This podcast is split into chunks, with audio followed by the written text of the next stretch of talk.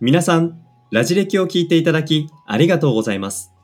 この番組は歴史を身近に感じてもらいたいと熱意を込めて話をする歴史大好きリートンとこの熱量をリスナーに心地よく届ける、相づちダメ出し、収録編集担当、音の職人、ソッシーとでお送りします。変化の激しいこんな時代に知ってほしい。そんな思わずシェアしたくなる歴史の話をお楽しみください。いやー、すっかりね、ちょっと秋にもなってきましたし、涼しくもなってきたけれども、ですね。なかなかね、あのー今のこのご時世だと、旅行っていうのもね、なかなかちょっと行きづらい心情的にはい気分にもなってくるですね。というのもあうんるので、まあちょっと、あのー修学旅行を題材にちょっと話をしようかなと思うんだけど、修修学旅行。修学旅行。旅のことを思い出す中で出てくる話題としてありますよね。そうそうそう。うんちなみに、ソッシーはどこ行ったの？修学旅行。え僕はですね、あの、沖縄に高校生の時に行きまして、飛行機で、まあ、沖縄もいろんな飛行機乗って行ったんですけど、まあもちろん海とか、うん。まあ、あの、いろいろ沖縄のメジャーなところは行きますけど、一個やっぱ思い出として大きいのは、あの、アメリカの方の家庭に、はいはいあの、ホームステイをして英語を学ぼうっていう、そういう、まあちゃんと勉強っていうね、修学なので、修学したんだ。はい。修学しました。で、行って、その家庭の小さい子と、あの、まあ、英語を使いながら遊んで、遊んで。はい。遊んでもらったのかな。ちなみにそのホームステイは何日間ぐらいだったの？あ、一泊ですね、一日だけなあ、んですよ。一泊うん。ぐらい？一泊したの？一日で。うん。いや、あの、もう一日、丸一日って感じで、その日。なるほどねだけで。すね。まあじゃあ本当にちょっと、まあ遊んでるのに、まあちょっと勉強したふりをした修学旅行ってことね。うん。あ、バレちゃいました。うん。今日、まあ話をするタイトルからもね、皆さんご承知おきかもしれないですけれども、ロシアの皇帝、はい。ピョートル一世という男。ピョートル一世。まあ、このはい男をね、今回次回と話をしていくわけなんですけれども、このはいピョートル一世という男は、まあ、はい。まあいろいろと面白い話あるんですけど、僕は、はい、はい、はい。まあ彼はやっぱり修学旅行に行ったっていうのが、個人的にはすごく面白いなっていうエピソードで、そうなんです。そうなんですどんな修学旅行したんだろどんな修学旅行をしたかという前に、まあ彼自身のちょっと生い立ちめいたところから説明をしていくと、う。うん。彼は1672年、1672年。もう日本も江戸時代の江戸時代ですよ。えーそねその時代にピョートル一世という男は誕生するんですけれども、はいお母さんは、お父さんのはい5歳だったんですね。お父さんの5歳。5歳。すなわち、要はお母さんとか、お母さんは、あの、5歳だったので、ピョートル以外にも、イボケイ。うん。お母さんと違うお兄ちゃんとかうんうん、イボ、なんて呼ぶんだ？イボ姉 あの、イボはね、イボ姉お母さんの違うお姉さん。そう、お姉さんがいたりという中で生まれるわけですと。で、なるほど。1676年に、だピョートルが生まれても4年後ですね。4年後にはお父さん亡くなっちゃって、そうだったんですね。そう、イボ家のお兄ちゃんが、こうんう、皇帝に即位するんだけども、そのお兄ちゃんも病弱で後継ぎが生まれないまんま、1682年にはは。おじいちゃん、お兄ちゃん死んじゃうわけ。なんと、不幸の、不幸が連絡してしまったんですね。で、うん。ピョートル自身はすごく頑強で、すごい体つきも大きいし、おうおうおうあのー健康的だっていうこともあって、1682年にピョートルが10歳で皇帝になるんだけれども、はい。それに反対するん、えーお母さんを異なる他のイボ家とか、うん。他のお姉ちゃんが、はい。あの、ピョートルだけが皇帝なんておかしいでしょっていうことで、もうう一人、イボ家お兄ちゃん、はい。イバンっていう男が、えー共同皇帝になっん、て、二人でそうそうそうそう、二人で君主になるるということになるわけですへよ、あと。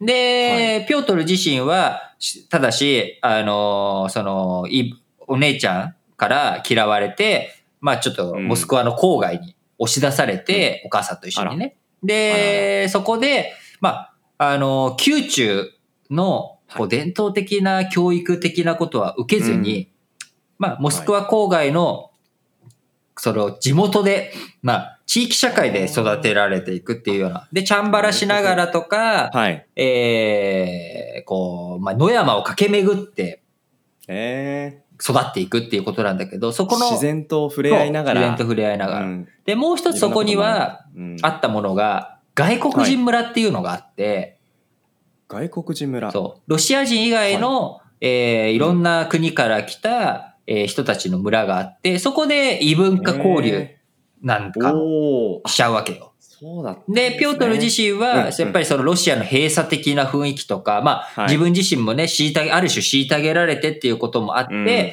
すごくその、西洋に向かって、うん。ヨーロッパに対する憧れっていうのがすごいまあうん。強くなっていく。で、そこの。あの自分たちが接している文化とは全く違う考え方うやん。技術を持った人たちがいるっていうことはですごく感化を受けるわけよ。で、ですねああ、俺もヨーロッパにいつか行きたいと。でもさ、あーまあ、昔のことでしかも、身分は一番、言うても一番上なわけよ。そうですよね。で、そしたら儀式もあったりとかさ、なんかいろいろやらなきゃいけないこともあると。うん。行事がね、たくさんあります。ね、行事もある人。うんで、誰よりも権力は不安定なわけよね。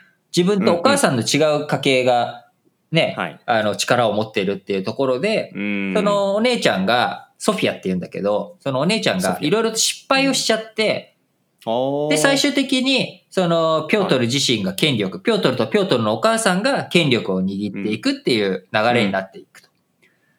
なるほど。で、しかも、まあこれ、運がいいって言ったらちょっと語弊があるんだけれども、その後、ピョートル自身が権力をだんだんだんだん握っていく過程において、うん。お母さんと共同皇帝だったイボ家のイヴァン、お兄ちゃんもはい、二人も相次いで亡くなっちゃうのね。あら。で、1696年、はい。ピョートルが24歳の時に、まあ、うんうんあの、お母さんもイヴァンも亡くなへると。で、うんたった一人の権力者になるわけ。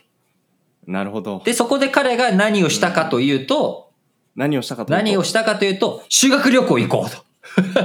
ここで修学旅行が出てくるんだよ。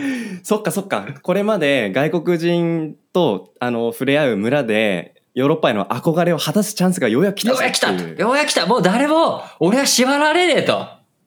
いや、そこで、すごい今ちょっとグッと来てるのは、権力を、ちょっとあの自分の手元に手繰り寄せたら、よし、これから俺の時代だっていうふうに、だってその内政に力入れる、だったら、うん印よし象かなと思ったんですけど。よし、その前に、やっぱちゃんと勉強しなきゃっていうことで、修学旅行行くわけよ。翌1697年はい。の3月から、97年3月。3月から、1698年8月までの1年5ヶ月、おお。彼は修学旅行の旅に出るわけです。いやーロングバケーション。ロングバケーション。バケーションじゃないバケーションじゃない。ワーケーションだよ。ワーケーション。ワーケーション。ワーケーション。スタディケーション？なんだろう？わかんない。なるほど。あの、まあ、修学旅行に行って、で、彼自身その250人の使節団を作って、250人。行くんだけど、彼自身は偽名を使って、皇帝ではなく、へー。一介の、まあ、職人じゃないけれども、一介の身うん。分、一人の男として、そのうん。修学旅行に参加すると。あ、じゃあでその、いろんな場所に行っても、皇帝が来たよっていう。ふうにするとさ、行事がいっぱいあるじゃん。ん。なんかあのね、え王様に会ったり、おご挨拶したりとか、いろんなところに表敬訪問したりとかっていうのが煩わしいから、ですね。あのーまあ、あくまでも、えー私は皇帝じゃありませんという身分で行くんだけど、あの、はい昔のことだからね、顔写真とかがあるわけじゃないから、あ、確かに。そうこうバレないと思うじゃん。ところが、思います。ピョートルって男はめっちゃ背でかかったの。えな、どんぐらい大きいんですか？2メートルは超えてるよね。いやー、それはヨーロッパの中でも目立つ、目立つでしょ？で、こんな 目立つやつそそそも250人ですよね。そう、ぴょんといて、2メートル13センチの大男がいるわけよ。2メートル13。そう。そしたらさ、まあ、バレるわなと。こいつ、こいつこいつ、ピョートルじゃね？みたいな。うんでも、バレるんだけど、まあみんなね、一応、まあ、あの、とはいえ、あのお忍びっていう体だから、あの、お忍びで行こうと。で、主に行ったところっていうのがアムステルダムとロンドおー。要は海海運都市だよね。海運国家オランダ、イギリスの都、うん。アムステルダムとロンドンにそれぞれ、まあ数ヶ月単位でうん。そこにいて、で、そこでは、ピョートル自身が自分でトンカッキ打って、造船技術を学んだりとか、本当に手も動かして学ぶわけよ。大工さん仕事。職人じゃないですか。そうそう、職人職人。まあ、大男で自分でやった方が早いじゃないけれども、いろんな技術を習得して、で、かつ、はい。自分が勉強、自分たちが勉強するだけじゃなくて、ヘッドハンティングもいろいろとしていって、ああ、人材登用人材もどんどん登用していくとですね。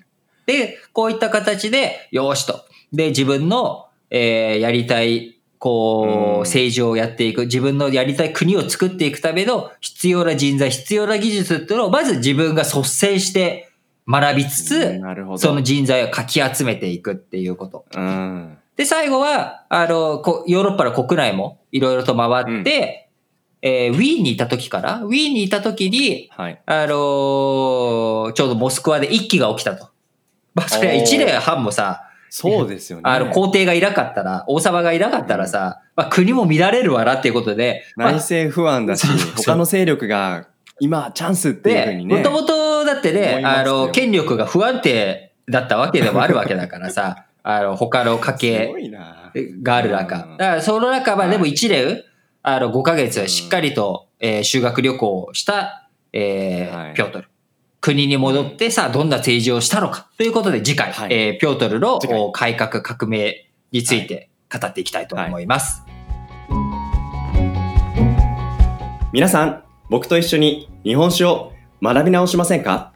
ラジ歴ではサブチャンネルとして学び直し日本史総復習編という日本史を学び直すためのチャンネルを用意しました。全35エピソードにわたって毎週土曜日の朝5本ずつ公開してまいります。ぜひこの学び直し日本史総復習編もメインチャンネルのラジ歴と一緒に楽しんで聞いてください。Apple、Spotify、Google など各プラットフォームでラジ歴日本史と検索してみてください。ラジ歴 Twitter でも紹介しています。日本史に関する疑問や質問等あればラジ歴のツイッターアカウントにもぜひお寄せください。ということで次回もお楽しみください。ラジオ歴史小話お相手はリートンとソッシュでした。